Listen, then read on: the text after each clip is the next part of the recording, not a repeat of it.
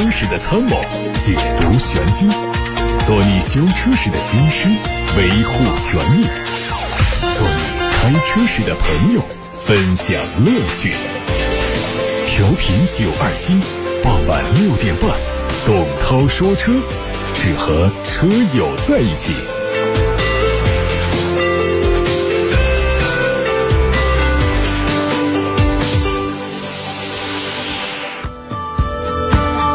各位晚上好，我是董涛，欢迎在六点半到七点半听直播。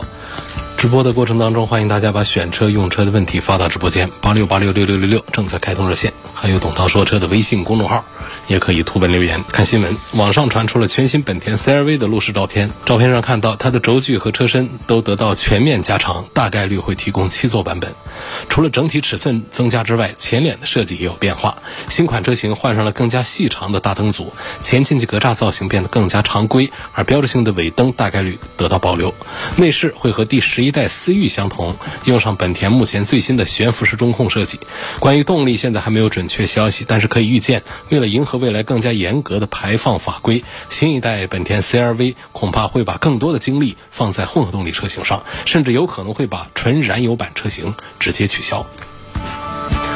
有媒体从上汽大众经销商处获得了新款帕萨特的售价信息，七款车型一次售价是十六万八到二十四万五，和现款相比，全系指导价都有不同程度下调。顶配三八零 TSI 旗舰型下调幅度最大，达到三万七千九，跌破了二十五万元大关。新款捷豹 F-Pace 官图曝光，全新造型的点阵式进气格栅和双 L 型大灯带来更强大的视觉冲击力。前杠下部的造型做了调整，相比现款更加犀利。另外还会提供全新的运动套件。车尾是全新款的尾灯。排气管的造型发生变化，从现款的双边双出圆形排气口变成了双边双出的方形排气口。内饰方面有三十种配色，配备十二点三英寸的全液晶仪表和十四点一英寸的弧形中控屏，非常具有科技感。红旗官方的消息，二零二二款红旗 HS 五将在近期上市。外观在原有竖置式进气格栅的基础上，增加了数码雨滴的设计元素。配置上增加了感应式后备箱，新升级的智能网联。因为这次是年度改款，所以价格不会有太大调整，起售价仍然维持在十八万元左右。新款吉利缤越上市，六款车型的售价是七万五千八到十一万九千八。前脸是更加运动的蜂窝状进气格栅，下包围是三段式的造型，侧面和现款几乎一样，车尾变化也很小。顶部双层扰流板和下方的双边四出排气都没有缺席。内饰是双色内饰，中控台是大量的软质材料和彩色线条点缀的哑光金属拉丝面板，新增了七十二色律动氛围灯，可以随着车速和驾驶模式甚至音乐的节奏自动变化灯光的效果。虽然动力总成没有做出太大调整，但是在高功率版本上配备了赛道模式和弹射起步，官方的零百加速时间只需要七点九秒钟。吉利缤越。比亚迪海豚已经开始预售，四款车型的预售价格是九万六千八到十二万四千八。这是比亚迪海洋系列的第一款车，采用和现售车型完全不同的风格，整体造型非常圆润，封闭式格栅加进了很多的 U 型元素做点缀，搭配全新 logo，辨识度很高。内饰有大量的柔和曲线，呈现出海洋的波浪形态。自适应可旋转悬浮式中控 Pad，搭配三幅式多功能方向盘和小尺寸的全液晶仪表，科技感很强。动力配备的是最大功率为七十千瓦的永磁同步电机，采用磷酸铁锂刀片电池，提供了三百零一公里和四百零五公里两种续航。荣威新款的 RX5 Max 的申报图在网上传出，外观有全新的风格，大尺寸的进气格栅内部是点阵式的中网，换配了分体式大灯组，视觉造型非常醒目。和现款相比，长度有所增加，宽度减少了一点点，轴距保持不变。动力继续是 1.5T 的发动机，但是最大功率有上调，达到了133千瓦。二零二二款的欧拉黑猫、白猫都上市了。黑猫有六款车，补贴后的价格是六万九千八到八万四千八。白猫系列包括了一款升级版和两款小野猫版，售价区间是七万一千八到八万八千八。因为是年度小改款，新款黑猫延续了现款的风格，但是更新了 LED 头灯和轮毂的款式。内饰增加了。纵贯的中控双联屏，配置也做了提升，全系标配了智能语音控制、远程启动、倒车影像，高配还增加了自适应巡航、车道偏离预警和三百六十度全景影像等。而白猫最大的亮点是推出了小野猫版，外观上增加了不少装饰元素，增强它的辨识度。内饰还是双联屏，并且提供了全景影像、在线导航、在线音乐和车联网。有媒体报道说，英菲尼迪全新的 QX60 已经确认将在东风英菲尼迪旗下实现国产，预计最快在明年之内上市开售。外观有分体式的前进气格栅，还有熏黑的蜂窝状的造型，并且配全新造型的 LED 头灯。车尾是隐藏式排气，LED 尾灯组的造型很狭长。内饰配的是全新的平头三辐式多功能方向盘、全液晶仪表和悬浮式液晶中控。中控台的下方升级了全新造型的空调信息显示屏。并且配电子式换挡机构，动力会用 2.0T 发动机搭配 CVT。外媒说，法国汽车品牌 DS 宣布从2024年开始全面转向电动车生产。公司计划在未来24个月之内会推11款纯电动车和10款插电式混动车。而 DS 开始加速电气化转型，2024年这个时间点不仅比这个品牌此前的计划提早了一年，也在集团旗下的其他品牌当中属于领先。值得注意的是，在中国市场，法系车近年来的销量持续下降。作为豪华品牌引进的 DS 更是如此。被寄予厚望的新车 DS9 上市至今累计批发量不足五百辆，而在欧洲地区，今年前五个月 DS9 也只卖了五百多辆。如今加快电气化转型的步伐，对于 DS 来说可能是一个明智的选择。今天先看来自董涛说车微信公众号的后台。有网友说：“我想问一下，2021款的奥迪 A6L 2.0的高功率版本，现在开了一万多公里，偶发性的出故障码，熄火重启之后故障码消失，出现过驱动系统的故障、大灯辅助系统故障问题。4S 店说是因为车载电脑系统没有更新导致的。问一下，这种现象是否常见？是否如 4S 店所说属于正常现象？这显然不是正常现象，这就是故障现象。那么也有可能是车载电脑需要重新升级。”你先把它升级以后再说。总之呢，我没有太听说过很多人向我反映有这种各种熄火重启故障码消失啊、大灯辅助系统的故障码报错啊等等这样的一些问题，在很多车上都会偶发性的有这样的情况，但是不一定都是需要我们对行车电脑进行一套升级之后来解决的。它可能它就是在一些传感器啊，在很多方面出现一些软性的连接上的一些故障，也可能是软件系统有问题，所以不能简单的说这是一个四 S 店说的说法，这个说法我是不认可。说这是一个正常现象，升级一下电脑就好了。那么现在首先把电脑给升级一下，这是二零二一款，还在质保期之内，公里数也很小，好吧。然后下一个问题说，希望分析一下沃尔沃 S 六零的混动车 T 八这个车值不值得买？倒还是值得买啊。我们分成这个。呃，技术和实际驾驶感受这两个单元来说这款产品，大家都知道呢，沃尔沃的家族的产品呢，其实过去是不太涉足于做呃动力这方面的一些投入的，它更多的做的是呃环保的理念和安全的概念。然后，但是呢，全球都是在向着低碳、环保、节油、呃电动化这个方向在转，那沃尔沃也跟着上，呃，所以它在。这个 S 六零等等很多车型上推出了一套这个插电式混合动力，这套 T 八的这一套动力呢，首先在这个技术上呢，跟其他的产品相比呢，还有自己的优势不同，还有，呃，做的还是，呃，不错。就首先它的 2.0T 发动机是有两个增压器，然后配的变速箱呢是爱信的 8AT，然后还配备了一个。偏前驱的一个电动四驱，也就是说，它在后桥上是完全用一个电动机来做驱动的。所以，这个 T 八系统的工作逻辑呢，跟大部分的混动相似，就是它的负载水平直接影响到发动机能不能启动。它的电机跟这个发动机变速箱不存在机械连接的，所以它的油电切换平顺性还是很有优势。然后呢，沃尔沃还跟这个 SPA 平台还设计了很复杂的发动机悬挂装置，震动的控制也是很出色。但是呢，沃尔沃发动机的噪音一直在四缸发动机的世界里面不算好的，听觉层面上是不好听的。它不像宝马这些产品上有口皆碑，觉得他们的发动机声音，呃，虽然说有噪音，但是声音听起来还比较悦耳。沃尔沃的这个发动机啊，四缸机的噪音是不好听。另外呢，就是底盘方面呢，因为它以 S 六零和 S 九零家族为代表的 SPA 平台的都是双叉臂的前悬挂，这在横置车平台当中是非常少见的一种设计。双叉臂的前悬挂呢，在一些比较讲究底盘调教的产品上才会使用。所以沃尔沃的这个车型呢，虽然说是装了 T 八的这个混动之后呢，它车很重，但是呢，它的实际的驾驶感受、底盘调教也是趋向于运动，操控表现呢。在同级别当中，还属于是处在一个前列。其实，欧洲流派的插混呢，更多的是一种政策的产物啊，就是他们的驾乘体验呢，比起传统的燃油车是没有太多的优势的。欧洲派的，但是随着现在技术水平不断在发展呢，这个插电混动呢，已经是迎来了春天。P 四混动这 T 八的这一套。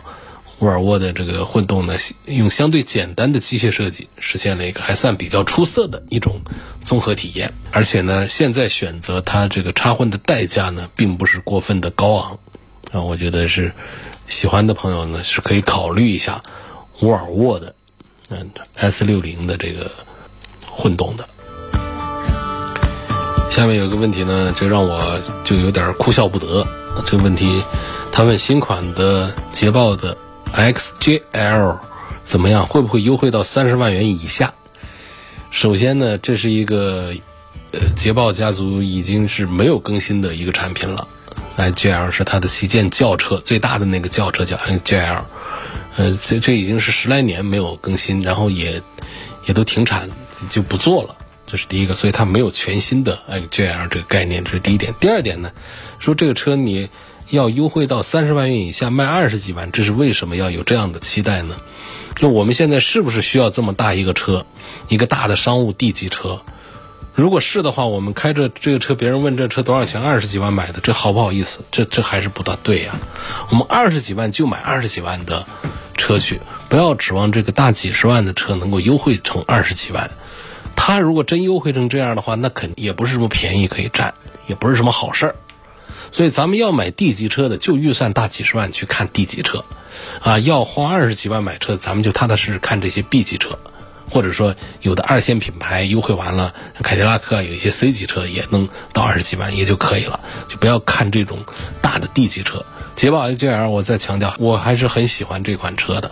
虽然它很老了，平台技术各方面都很老，但这种品牌它不是像一线的奔驰、宝马、奥迪一样，三年左右就有一次这个中期改款，五六年就会有一次大的换代、换平台，它不是走的这个路线。下面一个问题，陈女士来自八六八六六六六六热线电话上的留言过来，她说：“我现在开的是二零零八年的个骐达，嗯，想换一个。”裸车价十到十五万左右的轿车，希望推荐一款女士开的车。我很注重外观舒适性和故障率。那你开了日产的车之后，确实对故障率方面会有高的要求，就是希望它能够比较省心。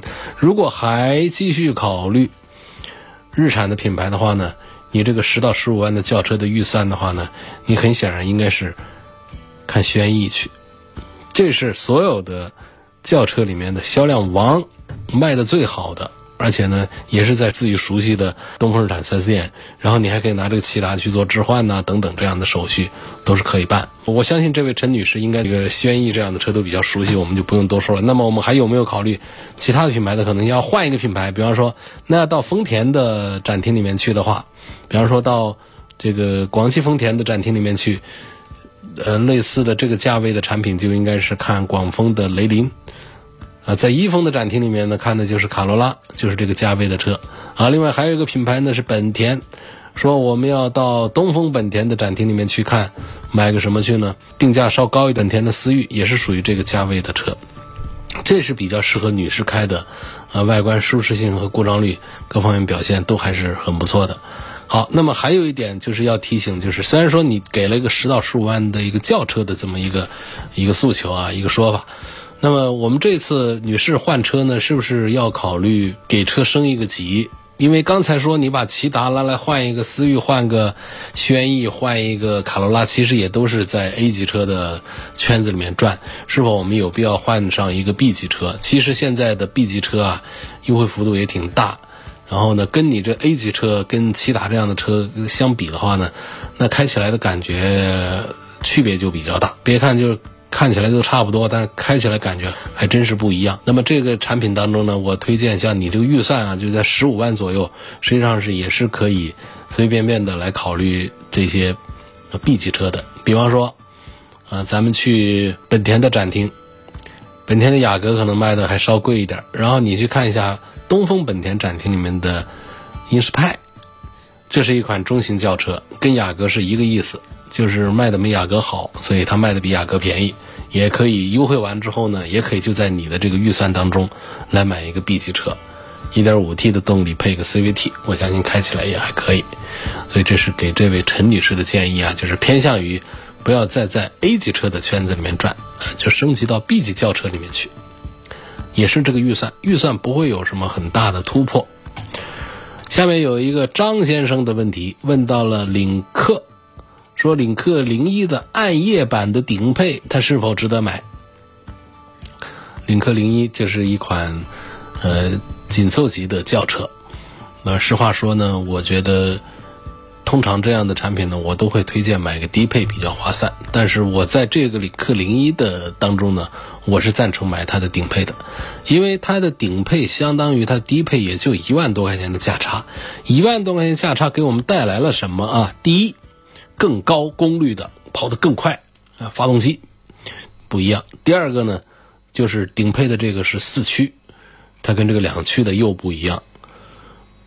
第三呢，在少量的一些舒适配置上也有区别，包括像自动泊车入位啊，呃这样的一些配置上，顶配高配的高功率的才会有，好吧？我建议呢，就是领克零一这一套，这四个车当中，领克零一总共有四款嘛。领克零一当中，我赞成买它的顶配，这一万多块钱是挺值得的。买来了四驱，买来了高功率的发动机，还买来了一些舒适配置。有问希望评价一下五菱凯捷的，这个我不赞成。这个车产品刚推出来的时候呢，我曾经有过一段时间就批评了，因为它纯粹就是一个光讲外观不讲内涵的一个车。好，因为它价格卖的巨便宜，又那么大一个 MPV，所以好多人就去买它。但是呢，很快大家回过劲儿来，发现这车又爱坏，然后实际上各方面又很弱。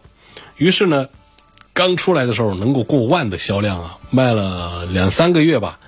然后市场反馈一出来，口碑一坏一出来，那就马上就拦腰斩断，就每个月就只能卖到四千多台。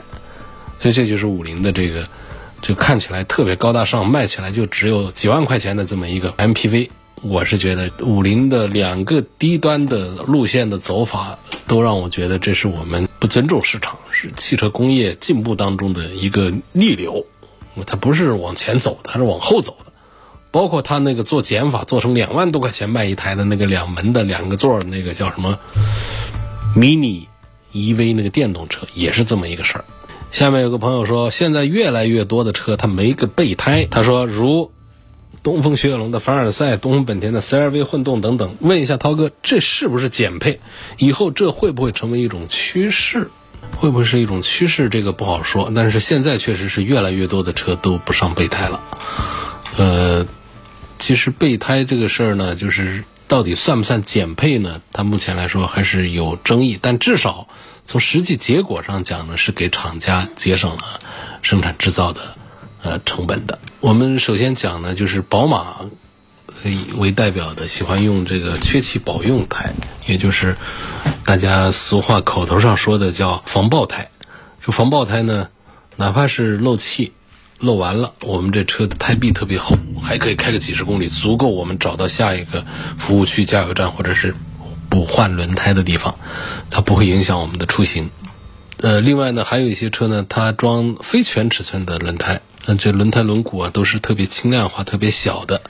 还有一些呢，就不给放任何备胎，直接的上这个补胎的工具。其实我觉得我是可以接受这个不上防爆胎，也不上这个非全尺寸的胎，不上备胎的，因为有几个原因呢。就是换胎的难度本身是很大，第二呢是换胎的概率本身就非常的低。就我们除了在长途的时候会有一点点这样的担心之外，在市区里面基本上，呃缺气的时候，我们能够及时的发现的话啊，只要不是跑到钢圈落地，一般来说我们找到一个补胎的地方。都是可以没有问题的。就算是我们独自在外的话呢，现在有一些补胎的工具，对于简单的这种修补都是可以完成的。如果是比较严重的这种修补的话，换胎本身这个事儿呢，好多人都做不到，那都不好办。所以如果说整车的价格，因为厂家它这一块儿节省了一些制造成本，整车的价格也下来的话，它给我们腾出了更多的储物空间，就是一个轮胎所占的地方腾出来，它可以装行李。第二点呢，就是它的重量，一个轮胎加轮毂的话呢，一般得二三十斤，这省下来，这车辆也本身是负荷就轻了。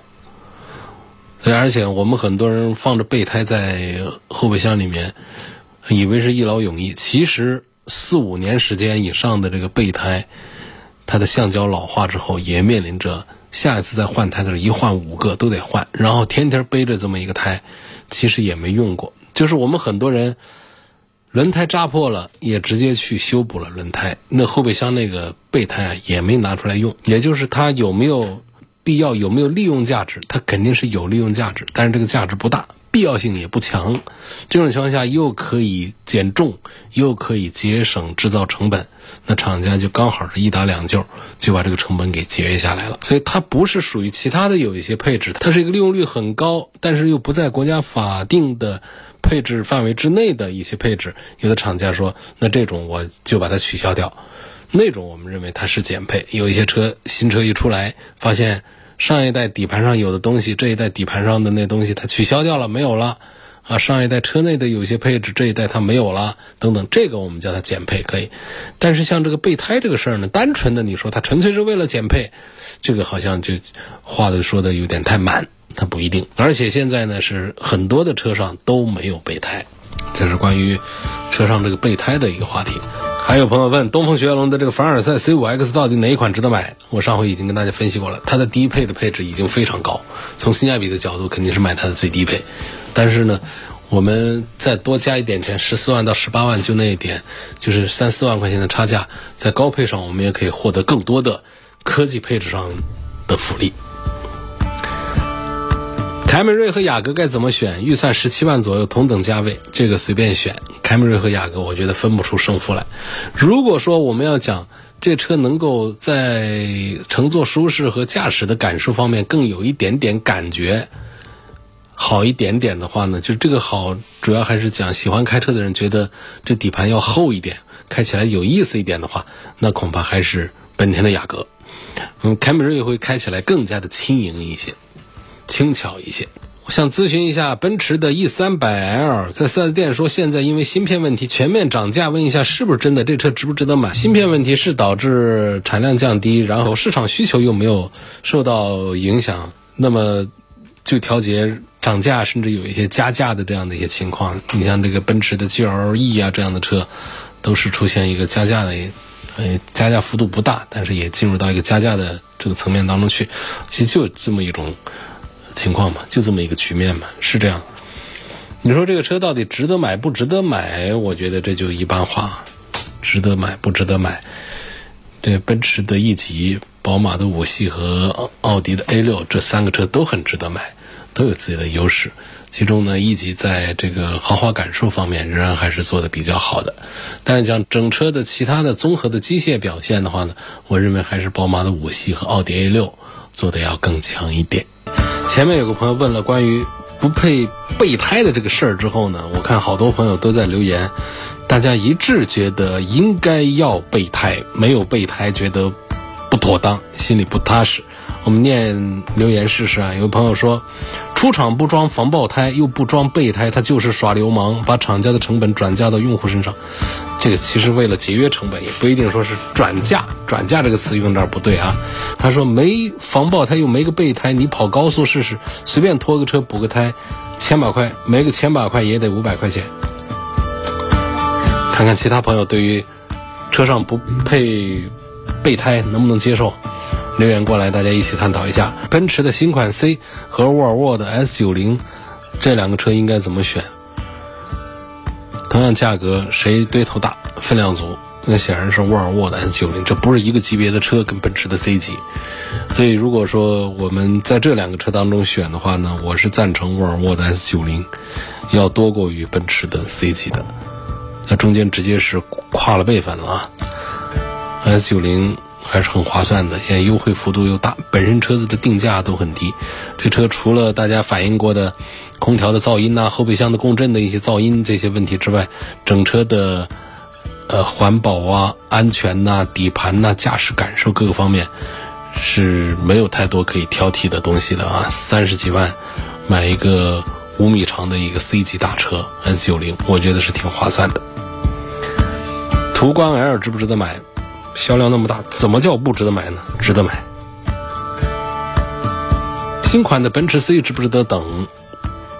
其实这个新款的 C 呢，其实也就是在形象上、形式上更接近于呃这个奔驰的新的这个 S 啊、E 啊他们的这种外观、大灯和内饰的这种设计了。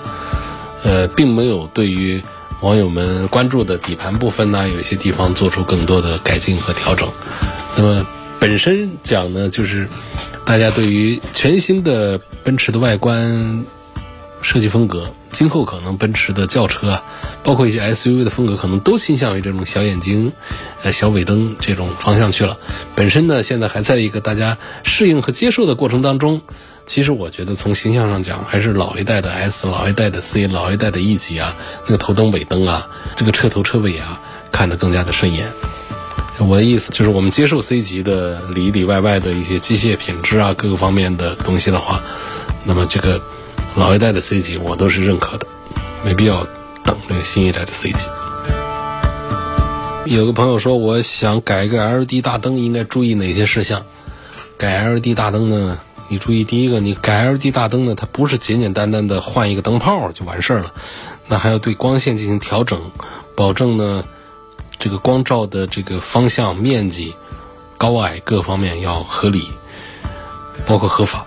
第二呢，就是改 LED 大灯呢，实际上是属于改变了车辆的技术参数，所以严格意义上讲呢，它是过不了年审的。但所以你在改这个 LED 灯之前呢，最好是了解一下所在地的车管所，这管的严不严。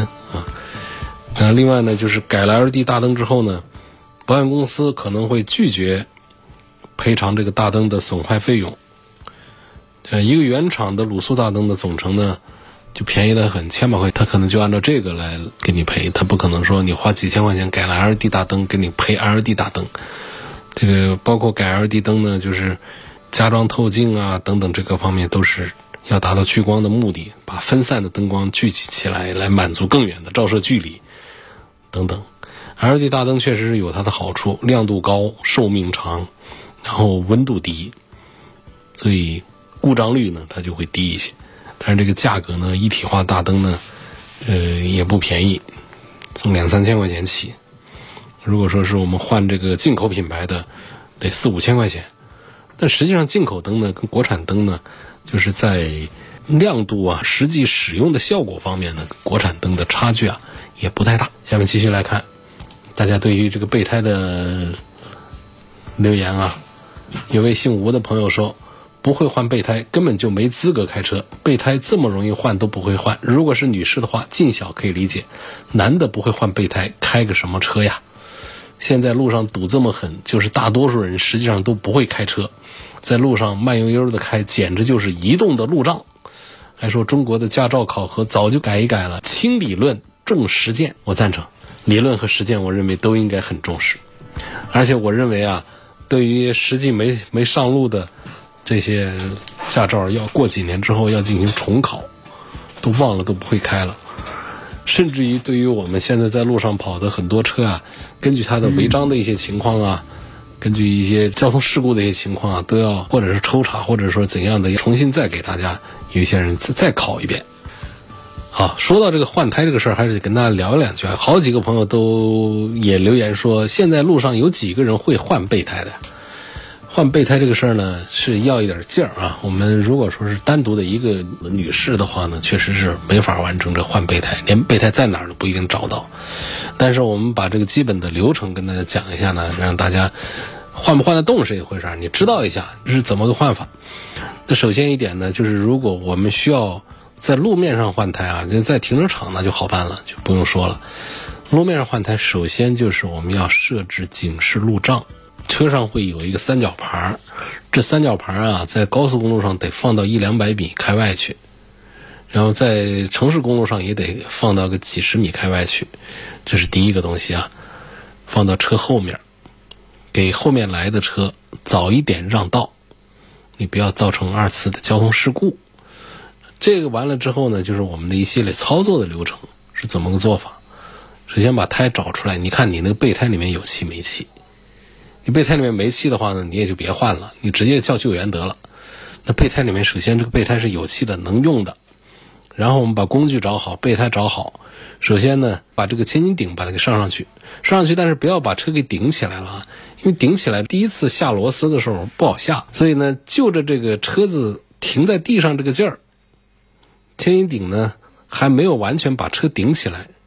轮胎和地面之间还有摩擦的时候呢，你开始下松螺丝，松了螺丝之后呢，再把牵引顶继续往上升，让轮胎离地，离地之后把螺丝卸下来，把轮胎给摘下来，然后呢，这个时候呢，我们再把轮胎给上上去，这个时候的流程又反过来，上上去之后呢，我们是先上最开始的手可以拧动的那个部分的螺丝，然后对角上。把几个螺帽全给上上去，把轮胎差不多比较平整的安好，把螺丝拧到拧不动为止。不是用工具拧不动啊，这时候还不到用工具拧不动，要用手拧，拧不动。但是呢，每一颗螺丝拧进去的这个丝口转的这个幅度啊，各方面都是平均的，也意味着呢，这个轮胎没有歪。这个时候之后，我们再把牵引顶往下松，松到刚才说的那个地方，就是没有彻底的松下来。但是呢，轮胎和地面之间已经产生很大的摩擦力了。这个时候，我们再用工具长扳手，再把所有的螺丝还是对角的把它给拧紧。这是事关安全的，可千万别这儿不拧紧啊！这儿拧完了之后，其实已经不需要再拧了。有的该上盖儿的上个外面盖儿，没有的就没有了。我们再把千斤顶卸掉，然后把换下来的胎装到车里去，工具收好。把警示牌收起来，开车走了，这就是换胎的一个基本的一个过程。主要在于关键的核心的点在于哪儿？就在于我们上下螺丝的时候啊，上轮胎和下轮胎的时候，这螺丝是分两次卸和分两次拧紧的。这当中会有需要用到这个车重啊这个原理来让我们轮胎啊跟地面产生压力，这个点来好上好下的。所以千斤顶会有两次操作，不是一次升到顶，把车子整个的拱起来了，轮胎都悬空了之后才开始卸螺丝，也不是轮胎换上去之后还在天上悬着呢，这时候我们把所有的螺丝拧紧，不是这样的，这中间会有一个过程。好，总之呢，如果没换过的，听我这样讲呢。也不能完全记住。其实大家没事儿可以自己在停车场里面呢，在安全的地方啊，自己换一次轮胎试试，把我刚才讲的过程啊做一遍，你就记住了，以后就不会再忘。其实是特别简单。好，今天就说到这儿，感谢各位收听和参与晚上六点半到七点半钟直播的董涛说车。明天同一时间再会。